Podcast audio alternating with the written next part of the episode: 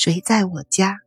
海灵格家庭系统排列第七章：系统排列的基本方法。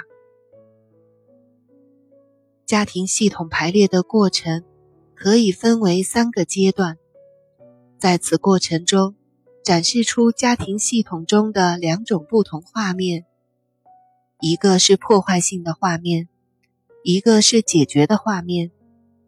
系统排列的第一个阶段，呈现出当事人的记忆和内在的画面。那个画面展示出运作在家庭中的隐藏动力，是非常主观的个人描绘。用直观表示的方法，把家庭系统对当事人思想、感受和行为的持续影响呈现出来。根据第一个阶段中的画面，我们可以对运作在系统里的系统动力做一些设想。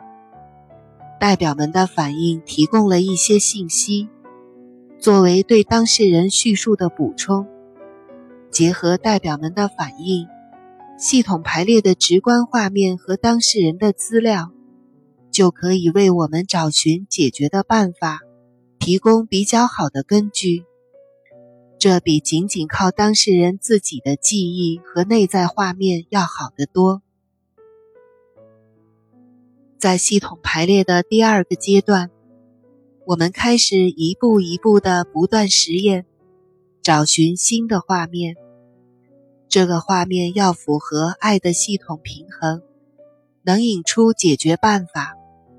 这是一个新的排列，可以让当事人看到。并感觉到希望的曙光，并存在着某些有治疗作用的选择。这一工作的最后阶段是让排列的画面确定下来，在爱的隐藏的和谐的状态下，大家庭里的每一位成员都有了适当的位置和功能。如果当事人真正能够让这种新的画面，在自己心里起作用，那么排列的画面就能起到治疗的作用，逐渐改变他们原有的状况。有些时候，解决问题的排列画面对家庭里的其他成员和治疗团体中的其他人都会有影响。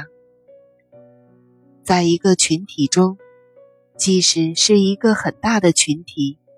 都能很快地营造出一种尊敬、轻松和欢笑的气氛，给旁观者留下很深的印象。反过来，治疗团队的气氛也会影响代表们，让他们更多地投入到别人的际遇中，从而保证每一次系统排列治疗的解决办法都是度身定做的。因此。